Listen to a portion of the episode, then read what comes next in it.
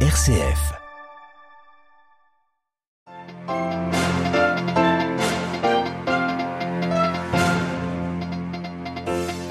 Vladimir Karamurza, condamné à 25 années de prison en Russie, opposant de longue date à Vladimir Poutine, il est accusé de haute trahison pour avoir critiqué la guerre en Ukraine.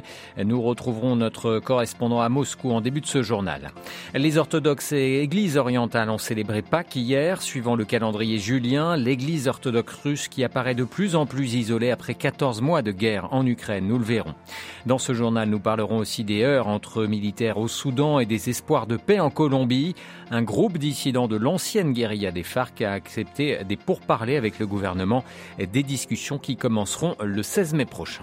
Radio Vatican, le journal Olivier Bonnel.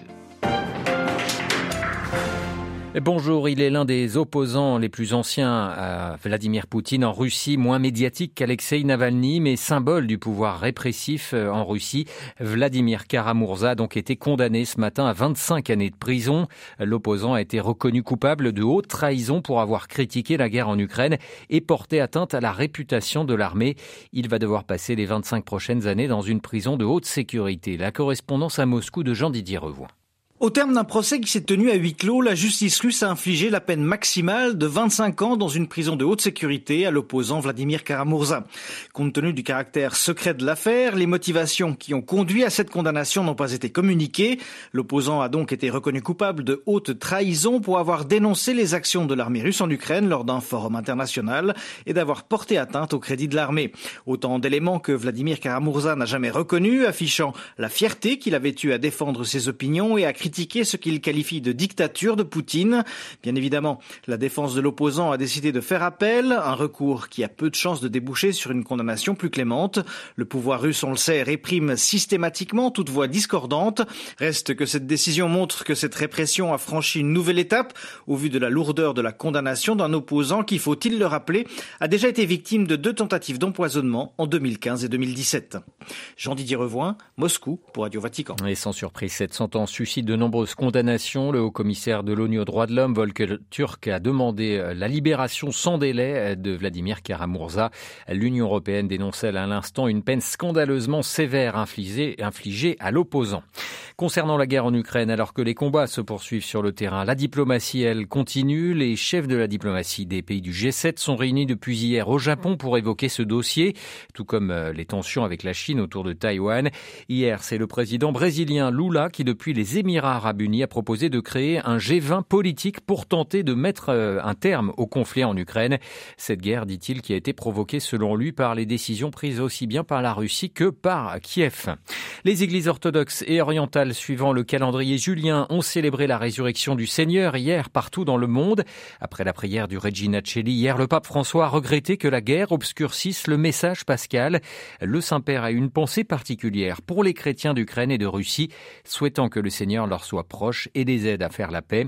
L'Église orthodoxe russe qui apparaît de plus en plus isolée après 14 mois de conflit. Le décryptage de Cathy Rousselet, les chercheurs aux séries de Sciences Po, spécialistes des mondes russes et caucasiens. Je dirais aujourd'hui que l'orthodoxie russe est éclatée. Il y a cette église en Russie qui est soumise à l'État. Elle n'a aucune autonomie, même si elle reste marquée par une certaine pluralité qui est complètement invisibilisée aujourd'hui par la guerre et l'autoritarisme poutinien. En dehors de la Russie, les institutions religieuses qui dépendent du patriarcat de Moscou s'en détachent en partie. On le voit en Ukraine, hein, comme on vient de le dire. C'est le cas dans les pays baltes, notamment en Lituanie. En Occident, des prêtres ne commémorent plus le patriarche Kirill tout en restant dans l'église. La paroisse d'Amsterdam a rejoint le patriarcat de Constantinople. La situation là est très compliquée et cette église est vraiment affaiblie. Le patriarche de Moscou, il reste soutenu par ses alliés habituels, euh, historiques, dont le patriarche de Jérusalem. Et point notable, l'Église orthodoxe russe continue à se développer en Afrique en lien avec la politique de l'État russe et elle y a créé un exarcat sur les terres du patriarcat d'Alexandrie. Donc cette église, elle euh, cherche encore à se développer, mais elle a énormément perdu euh, avec, euh, avec la guerre. Avant la guerre, cette église devenait une église quasiment globale. La chercheuse Cathy Rousselet, spécialiste des mondes russes, interrogée par Delphine Allaire.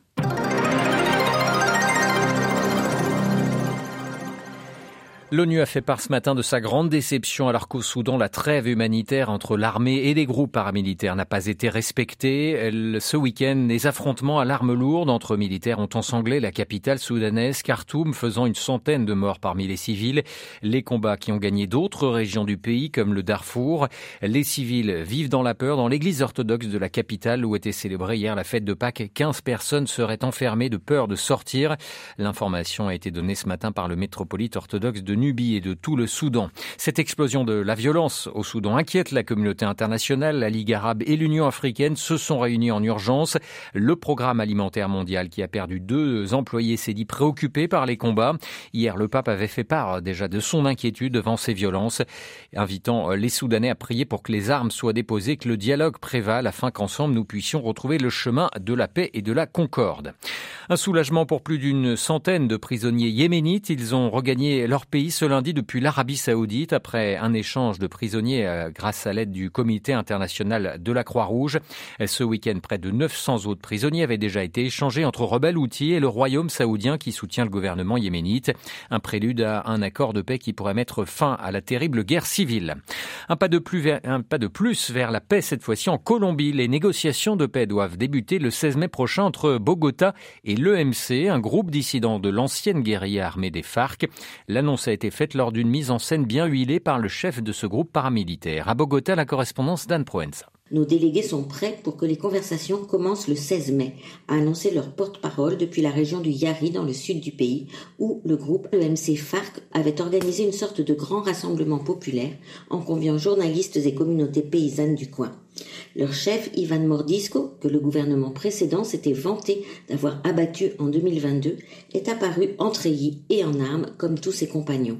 Son organisation, qui se considère comme les vrais héritiers des FARC, regroupe selon les autorités près de 3000 hommes qui avaient refusé de signer l'accord de paix de 2016 et qui sont dispersés en différents fronts.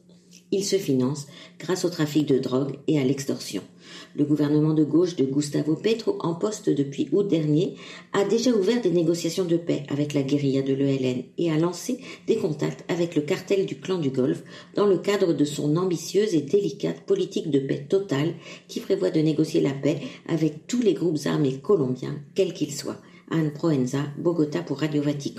Un verdict très attendu ce lundi devant le tribunal de Paris, celui concernant euh, Airbus et Air France dans le crash du vol Rio-Paris. Euh, le 1er juin 2009, le vol euh, reliant Rio de Janeiro à Paris s'était abîmé en pleine Atlantique. La catastrophe avait causé la mort de 228 personnes. Le parquet de Paris a requis la relaxe contre les deux entreprises, mais les familles des victimes espèrent une condamnation pour négligence et manquement. L'actualité au Vatican, la communauté des béatitudes fête ses 50 ans d'existence et à cette occasion, une délégation a été reçue ce matin par le pape François.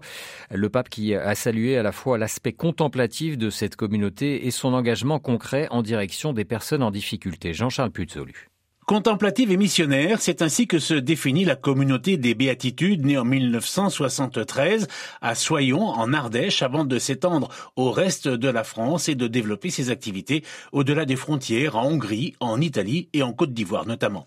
La communauté, sous l'impulsion de l'expérience pentecôtiste qui constitue avec la dimension eschatologique son charisme fondateur, vit dans une recherche permanente de l'union avec Dieu. Ainsi, cette recherche est exprimée dans la célébration quotidienne de l'Eucharistie, dans l'adoration du Saint-Sacrement et dans la vie de prière. Voilà pour la dimension contemplative de cette communauté du renouveau charismatique. Concernant son volet missionnaire, les béatitudes sont à l'origine de plusieurs actions humanitaires dans les pays en développement. François d'ailleurs salue cet engagement en faveur de mineurs en difficulté, pour l'assistance aux malades, pour les enfants handicapés ou encore pour les familles défavorisées, victimes, regrette le souverain pontife, d'une société polluée par la culture du déchet.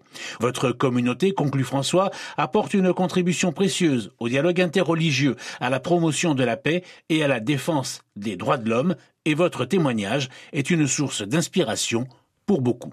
À noter quand même que la communauté des béatitudes a connu de nombreuses et graves dérives d'abus sexuels et spirituels ces dernières années, conduisant à l'ouverture d'une enquête canonique. Malgré une réforme lancée il y a plus de dix ans, le numéro 2 de la communauté a d'ailleurs été récemment écarté de euh, la gouvernance.